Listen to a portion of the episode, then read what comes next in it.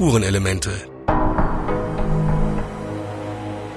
Der True Crime Podcast mit Franziska Franz und Professor Marcel Fairhoff. Herzlich willkommen, liebe Zuhörerinnen und Zuhörer, zu unserem True Crime Podcast Spurenelemente. Ein Rechtsmediziner und eine Krimi-Autorin ermitteln. Produziert von der Edition Krimi in der Bedei und Toms Media GmbH. Mein Name ist Franziska Franz, ich bin Krimi-Autorin. Mein Podcastpartner ist der Direktor der Frankfurter Rechtsmedizin, Professor Marcel A. Verhoff. Hallo Marcel. Ja, hallo Franziska. Schön, dass wir uns wieder hören. Hallo liebe Zuhörerinnen und Zuhörer. Ja, ich, ähm, wir, wir haben ja jetzt schon drei Staffeln hinter uns, lieber Marcel. und ähm, wirklich ganz interessante. Mal kannte man den Mörder, mal gab es kein, kein Ende, also mal blieb das Ende offen. Ähm, ja, ich wollte hier einfach auch nochmal sagen, wie spannend ich es finde, aus unserer beider Sicht ähm, Fälle ähm, ja zu beleuchten, weil du bist ja nun derjenige, der sich nicht so sehr für den Täter interessiert, mehr über ja den den ähm, Mord an sich oder der, der, den Tod an sich, besser gesagt. Ja, ja ich bin froh, wenn, dass ich nicht in den Täter reinschauen muss, aber mich interessieren eigentlich nur die Fakten. Ja, eben, ganz, eben. ganz nüchtern die Fakten und äh, warum Menschen das machen und wie die Geschichte dahinter ist oder so. Das ist etwas, was mich irgendwie wenig beeinflussen darf, muss ich ja auch sagen. Ja, ne? ja. Aber irgendwie, ja, bin ich auch so gestrickt und äh, insofern fällt mir das auch nicht schwer. Und äh, du hängst natürlich viel mehr an der Geschichte und du willst ja auch Geschichten produzieren. Ja, ja. Ich glaube, das ist so ein bisschen der Hintergrund und da hast du auch ganz andere Ideen, dich in die Person reinzuversetzen, glaube ich. Ja, also es, es hat fast so ein bisschen was von Profiling, finde ich. ähm, nein, ich muss auch sagen, äh, tatsächlich ist es ja so, dass wenn man Krimis schreibt, interessiert man sich für sowas. Und warum interessiere ich mich dafür? Es ist ja gar nicht, dass ich jetzt irgendwelche blutrünstigen Gedanken habe. Bei mir ist es tatsächlich mehr so dieses, was muss in einem Menschen vorgehen, damit er einem anderen Menschen das Leben nimmt. Und das arbeite ich einfach in Krimis ab und auf, würde ich sagen, ja. Und äh, das finde ich einfach super spannend. Und ähm, mich hat sehr beeindruckt ähm, eine amerikanische Psychologin, die mit Straftätern arbeitet, die mal sagte, es gibt eine sogenannte dunkle Triade. Das mhm. sind drei Eigenschaften, die einen Menschen durchaus zum Täter werden lassen können. Das ist zum einen, sagt sie, der Machiavellismus, der besagt, dass der Zweck die Mittel heiligt. Mhm. Das kennen wir ja eigentlich irgendwie alle. Und ähm, das zweite ist natürlich äh, die Psychopathie und der Narzissmus. Und Psychopathen und Narzissten sind natürlich beide empathielos und der Narzisst möchte noch dazu natürlich um jeden Preis auffallen und dabei je spektakulärer, desto besser, ne? Und ähm, okay. Ähm, ja, interessante Triage. Es gibt ja, aber auch, eine äh, Triage. Äh, es gibt aber auch andere, die die äh, meinen, dass eigentlich jeder zum Mörder werden ja. könnte, mhm. wenn entsprechende Rahmenbedingungen gegeben sind und wenn ein gewisses Maß an Geduld dann überschritten worden ist. Ne? Richtig. Ich meine, das Gute ist, dass dem in Anführungsstrichen normalen Menschen die ähm, Empathie davon abhält. Aber ich meine, wenn die eben nicht vorhanden ist, dann wird es äh, und es kommen äh, Stresssituationen zusammen, Angst, Panik, Rache, Gedanken, dann äh, kann sowas schon mal zu etwas Schlimmem führen. Also in unserem ja, ich glaube, ja. es ist aber eher so die, die Ausweglosigkeit. Warum sieht jemand in dem Moment keinen anderen Ausweg mehr als äh, zu töten oder sein Gegenüber so schwer zu verletzen? Manchmal gelingt die Tötung ja nicht äh, aus unterschiedlichen Gründen, aber ähm, warum äh, ist kein anderer Ausweg mehr da? Und wir haben nun mal die häufigsten Tötungen unter Menschen, die sich kennen, in, innerhalb von Partnerschaften. Und ähm, ja, warum schafft man nicht vorher, sich von dem anderen zu trennen, andere Lösungswege zu finden, um auseinanderzugehen. Ähm, ja, warum schaukeln sich die Emotionen so hoch? Ich glaube, das ist, das ist eher so das. Und die Frage, kann es jeden treffen? Also kann jeder in so eine Situation kommen, dass er diesen Ausweg nicht mehr sieht? Das ist das, was mich also auch umtreibt, immer wieder in Krimis Protagonisten zu erfinden, die in diese Situation geraten und ähm, man dann eigentlich für sich auch nach anderen Auswegen sucht und ähm, ja, das ähm, macht es aber unglaublich spannend, muss ich wirklich sagen. Ja. Ja, aber ähm, ich denke auch, dass das in Krimis wie im echten Leben so ist. Ja, es kann theoretisch jeder Täter sein. Man kann den Leuten nicht hinter die Stirn schauen. Mhm. Und das bringt es auch dem Leser halt irgendwo nah. Ne? Wenn, mhm. wenn die äh, Protagonisten eben ähm, ja doch nicht so ganz, ganz abgedreht und, und weit entfernt sind, sondern wenn das auch der Nachbar von nebenan sein könnte. Richtig. Und ähm, allerdings hat, ähm, wusstest du eigentlich, oder habe ich das schon mal erwähnt, ähm, dass Krimis auch einen durchaus psychologischen Effekt haben. Nämlich, du liest einen Krimi und sitzt in deinem gemütlichen Wohnzimmer. Es wird ganz gruselig. Du klappst den Krimi zu und sagst dir, Mensch, mir geht's doch hier eigentlich mhm. so gut, hier kann gar nichts. Ja, das macht unheimlich viel aus. Und ich habe ähm, ähm mitbekommen, dass in Zeiten von Corona noch deutlich mehr Krimis gelesen wurden. Ja klar, dann sagst du dir, ach so schlimm ist das Leben ja einfach gar nicht. Äh, weißt du, auch selbst wenn ich eingesperrt bin, ich ähm, kann ja jederzeit hier raus, weißt du? Also ich meine. Ja, es haben Menschen von Corona profitiert. Ne? Du hattest Zeit zum Schreiben und deine Bücher wurden besser. Na gut. Doch, stimmt. ja, ja, genau. Also ja, jetzt mal auf unseren heutigen Fall zu kommen, der nämlich auch sehr, sehr spannend ist. Und in diesem Fall stand der Täter fest es handelte sich, äh, auch das Motiv stand fest. Es ging um den 14. November 2001. Da sind nämlich in, äh, im Nidderpark in Frankfurt in einem kleinen Wäldchen zwei Schlafsäcke gefunden worden und in den Schlafsäcken lagen mumifizierte Leichen. Die Polizei hat sehr schnell feststellen können, dass es eine Tötung war, denn beiden Leichen wurde der Schädel eingeschlagen. Und danach gerieten die aber erstmal ganz schön an ihre Grenzen, denn sie konnten nicht äh, rausfinden, wer das war. Die haben dann 5000 Euro Belohnung gestellt für Hinweise. Das führte zu nichts. Ähm, also die beiden, es war, es war unklar, die hatten überhaupt keine Idee. Nein, die hatten keine Idee. Wer die Verstorbenen oder von wem diese Überresten stammten. Ne? Richtig. Ja. Und ähm, erst, und das war ja im November, und erst im Februar ähm, kam dann langsam ähm, Tempo in die Geschichte, denn da hat ähm, Interpol Tiflis sich gemeldet. Dort sind nämlich von Angehörigen äh, Vermisstenmeldungen eingegangen. Ähm, äh, Angehörige haben keinen Kontakt mehr gehabt zu der Zeit zu zwei georgischen Studenten, die 2000 nach Deutschland gegangen sind, um da auf Jobsuche zu gehen. Das waren Informatikstudenten. Also zumindest war dann irgendwann klar, diese beiden Studenten waren die Toten. 24-jährige Georgier. Es handelte sich um Sergio G. und Dimitri G. Ähm, das waren keine Geschwister, die hatten nur beide denselben beide mit, Anfangs. Beide mit G an. Genau. Ja, genau. Ähm, Sergio kam 2000 als Tourist nach Frankfurt und hat dann später ähm, einen Job allerdings erstmal in München bei einem Unternehmen angenommen.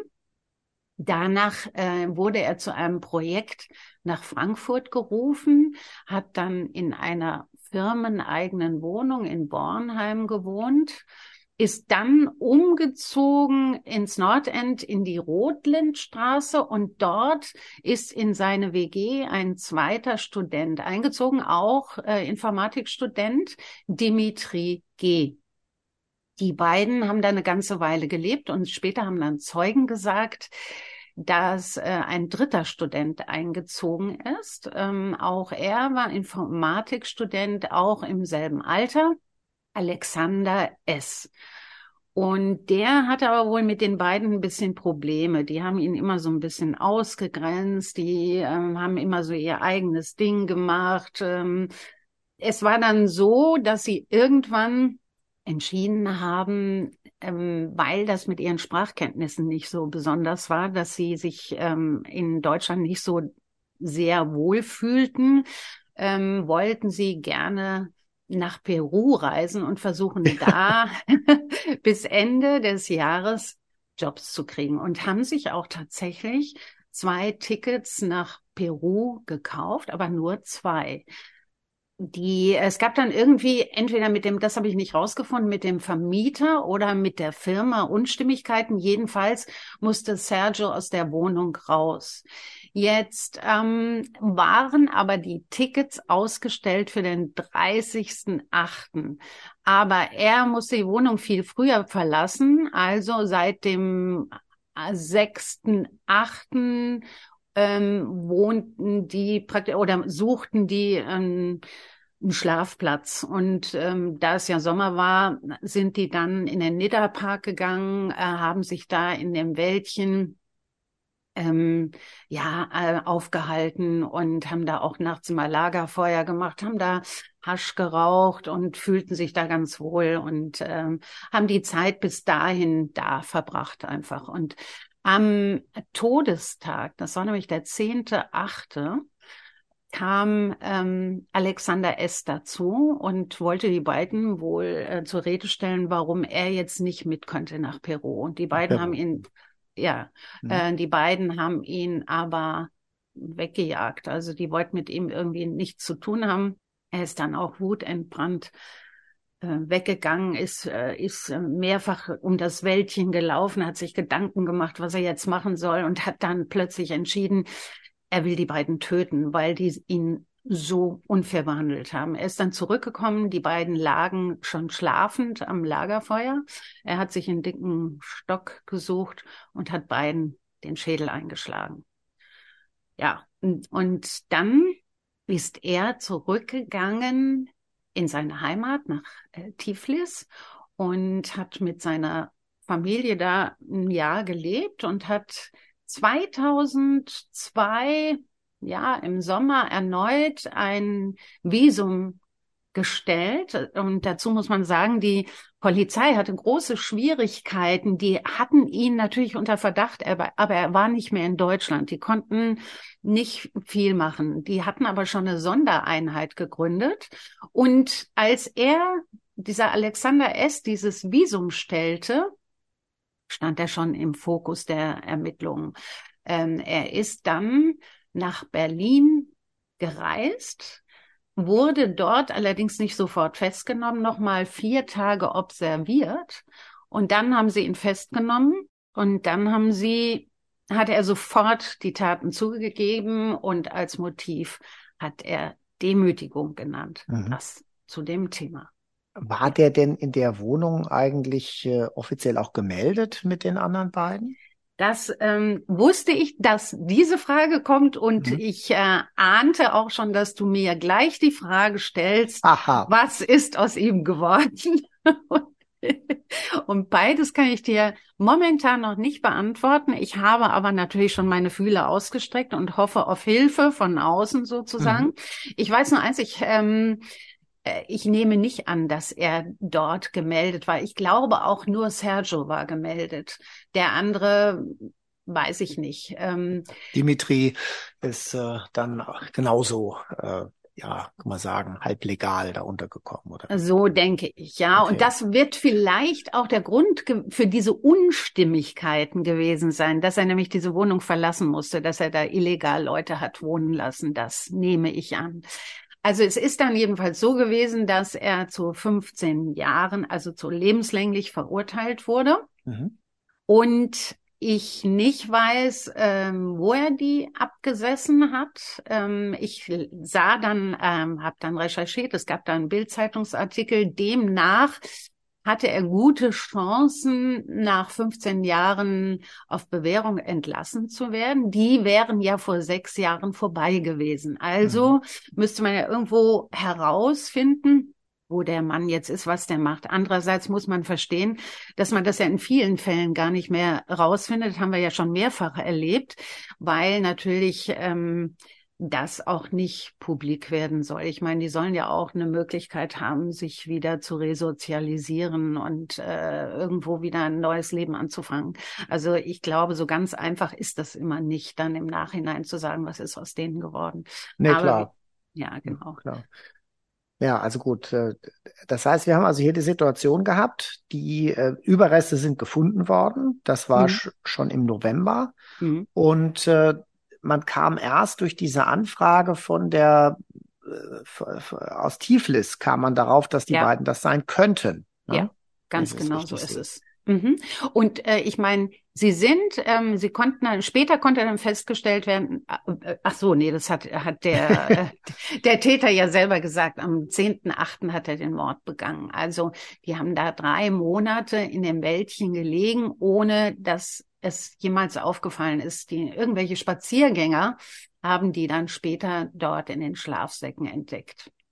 Ja, das ist mit den Schlafsäcken, wenn die dann immer da liegen, ja, und äh, da geht man ja auch nicht ran. Ne? Ja. Man würdest du ja jetzt auch nicht. Und gerade wenn da man das Gefühl hat, da ist irgendwie ein bisschen Inhalt drin, würde man es ja nicht an den Schlafsack rantreten und mal sagen, guten Morgen, willst du aufstehen oder so. Ja. Ne? Da hat man ja. schon eine gewisse Scheu. Und mhm. deswegen glaube ich, ist das schon eine, ja, ganz gutes Versteck, hört sich jetzt böse an, ne? aber mhm. äh, dass da einfach keiner danach schaut. Ja, andererseits fragst du dich natürlich, ich meine, gerade dieser Nidderpark hm, und dieses Wäldchen an dem Nidderpark, das grenzt meiner Meinung nach, nach direkt an die Hundewiese. Mhm. Es sind ja nun täglich zig Menschen mit Hunden unterwegs, dass da nicht mal irgendein Hund angeschlagen hat oder so, die, die haben ja ein ganz anderes Geruchsvermögen. Ähm, das wundert mich so. Ja klar, sobald Aas anfällt äh, aus Sicht der Hunde, ähm, sind die, schlagen die da eigentlich drauf an. Richtig. Aber vielleicht wurden die rechtzeitig zurückgepfiffen, da geht man nicht hin und auch die ja die Herrchen und Frauchen der Hunde haben eben gedacht, ja, da liegt halt jemand im Schlafsack, der riecht vielleicht nicht gut und äh, ja oder oder ja. da sind irgendwelche Exkremente, genau. Ähm, ja und und haben die Hunde dann da rausgeholt, ohne dass sie da geguckt haben. Das nehme ich auch an. Andererseits, ich meine, das weißt du besser. Im Freien ist es wahrscheinlich nicht so, aber wenn ich spazieren gehe und ich äh, äh, da liegt, was weiß ich, irgendwo im Gebüsch ein totes Kaninchen oder was auch immer, das riecht riecht man ja. Ja, ja, klar. Aber genau deswegen, vielleicht hat doch der eine oder andere was gerochen und gedacht, das ist mhm. eben dann totes Kaninchen, oder? Ja, ja, genau. Wobei ich ja glaube, ähm, das wirst du ja sicher sagen, ich glaube schon, dass Menschengeruch anders als äh, Tierkadaver riechen. Ne? Nicht unbedingt, nee. Okay. Nee, nee. Ja, im Freien grade, wahrscheinlich auch erst recht nicht. Ja. Genau, gerade im, gerade im Freien. Also das kann mhm. man jetzt nicht sagen, das ist eine Menschenleiche oder das ist jetzt ein totes ah, ja. Reh oder so. Das, nee, mhm. das ist allein so vom Geruch her. Es ist eher so die, sind eher so die Umstände, die was ausmachen. Ob es mhm. im Wald liegt oder in, mit, mit in einer geschlossenen Situation. Ja, mhm. aber auch im, im Haus äh, eine Ratte, die irgendwo hinter der Vertäfelung verwest, ja, die riecht auch nicht anders, als wenn das ein Mensch wäre. Mhm. Mhm. Also deswegen schon äh, rein vom Geruch her nicht zu unterscheiden. Also dann ähm, bin ich sehr gespannt. Die haben dann später nämlich auch eine Ge Gesichtsrekonstruktion Gesichts Gesichtsrekonstruktion. Das ja, ist ja genau. das, was man immer dann macht, wenn man überhaupt nicht weiterkommt, wenn man eben Leichname oder menschliche Überreste, Schädel hat, wo man Richtig. gar keine Idee hat, wer könnte es sein. Da versucht man über diesen Weg, ja, letztlich Passbilder wie Phantombilder zu erstellen, mhm. um vielleicht doch jemanden daran zu erinnern, war das mal dein Nachbar oder so. Das hätte mhm. ja hier auch funktionieren können. Ne? Mhm. Aber letztlich, äh, ja, war es die Anfrage aus Tiflis. Mhm. Und wie kam es denn eigentlich zum Auffinden dann? Oder ich meine, irgendjemand muss ja dann in, doch mal nachgeguckt haben bei den Schlafsäcken.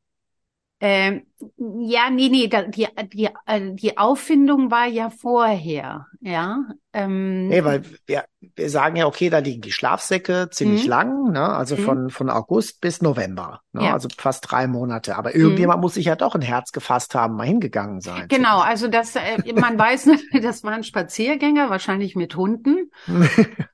Keine ja. Ahnung. Und äh, vielleicht waren die mutig, weil sie zu mehreren waren und sagten, äh, jetzt gucken wir doch mal da rein. Also im Frankfurter Polizeipräsidium ist dieser Fall auch nachgestellt. Da siehst du genau, wie das da sich, wie die da lagen und dieses Lagerfeuer und äh, ähm, nachgestellt als als nachgestellt Bild, als als äh, nee mit Puppen. Okay, also ja. das ist richtig aufgebaut. Mhm. Ja, ist aufgebaut. Genau. Okay. ja, deswegen war der Fall mir schon immer irgendwie so am Rande bekannt und deswegen dachte ich mhm. auch, das ist ja auch nochmal wieder eine Sache, die uns Frankfurter hier doch beschäftigt, ne? Ja, ja, und es ist schon immer wieder verblüffend, wie viele äh, skurrile Fälle hier in Frankfurt stattfinden. Und ich meine, als du von Nidderpark anfingst, habe ich natürlich erstmal an einen ganz anderen Fall gedacht, der noch natürlich. gar nicht so lange her ist. Ja. Mhm. Beim Kettenhofweg war es ähnlich. Ähm, mhm. Da hatte ich sofort einen anderen Fall im Kopf, dass also dann die Orte, oder kann eigentlich nicht sagen, dass dann die Orte Synonyme für die Tat werden, sondern die Orte werden dann offensichtlich mehrfach verwendet. Hört sich blöd ja, an, aber ja. kriegen mehrfache Assoziationen. Das heißt auch hier, ja, vielleicht äh, könnte man das ja mal in der Folge den etwas jüngeren Fall dem, des Nidda-Parks Mal schauen. unbedingt. Nein, nein, das würde ich auch so sehen. Klar, das äh, sollte man schon mal aufgreifen, weil das natürlich noch ähm, allen im Gedächtnis geblieben ist. Und ähm, ich habe jetzt mal eruiert, also von dem, dem neueren Fall bis zu diesem alten, das war äh, in Sichtweite im Grunde genommen. Ja. Also es ist ja schon gruselig. Ja, ja, ja, ja, eben. Ja, also deswegen äh, hat Frankfurt doch einiges zu bieten und da werden wir noch einige Fälle, glaube ich, bekommen. Ja, aber jetzt glaube ich erstmal in der nächsten Folge werden wir dann die rechtsmedizinische Seite versuchen aufzuarbeiten. Hier von den beiden. Schlafsackfällen. Genau. Und wie immer werde ich mich hoffentlich in der dritten Folge um einen Interviewpartner oder eine Partnerin kümmern. Aber wir haben ja jetzt auch mitgekriegt, dass es nicht immer so ganz leicht ist, ja. weil manche sind schon, manche gibt's gar nicht mehr, viele sind verstorben bei alten Fällen. Es gibt auch Menschen, die wollen nicht mehr aussagen. Äh, äh, das ist also wirklich das Schwierigste überhaupt eben diese Interviewpartner mhm. noch zu finden. Ja, das muss man wirklich, äh, sollte man auch mal sagen. Ja, der ja. eine oder andere hat äh, einfach auch nicht mehr die Motivation offensichtlich. Also ich ja. habe damit längst abgeschlossen. Ich bin hier ja. schon so viele Jahre im Ruhestand und warum nochmal dann dann da auffühlen? Und äh, ja, also äh, ich fand es oder jetzt nach den ersten Erfahrungen ähm, hätte ich mir es nicht so schwierig vorgestellt. Ne? Ich dachte eigentlich, dass dann ja man plaudert nochmal über einen alten Fall, ist äh, schon viele Jahre her, aber man erinnert sich nochmal, die Motivation ist gar nicht so groß, wie ich dachte. Ja, wir hatten wahrscheinlich beim ersten, bei den ersten Fällen einfach so viel Glück. Okay. Ja, also ich meine, am Anfang hat das ja alles ganz, ganz toll geklappt, aber es hängt vom Fall ab. Und mittlerweile denke ich, ich muss die Fälle so aussuchen, dass, dass ich das gewährleistet ist, dass du jemanden findest, der dir dann äh, deine Fragen beantwortet. Das ist natürlich auch nicht das Richtige. Nee, nee, wir sollten die Fälle nach den Fällen aussuchen, was wir dann bekommen, bekommen wir. Und Eben. Naja. Ganz genau so machen wir das. Also, dann sind wir für heute am Ende angekommen und in 14 Tagen hören wir dann, was äh, die Rechtsmedizin dazu zu sagen hat. Alles klar. Bis dahin. Bis tschüss. dahin. Tschüss.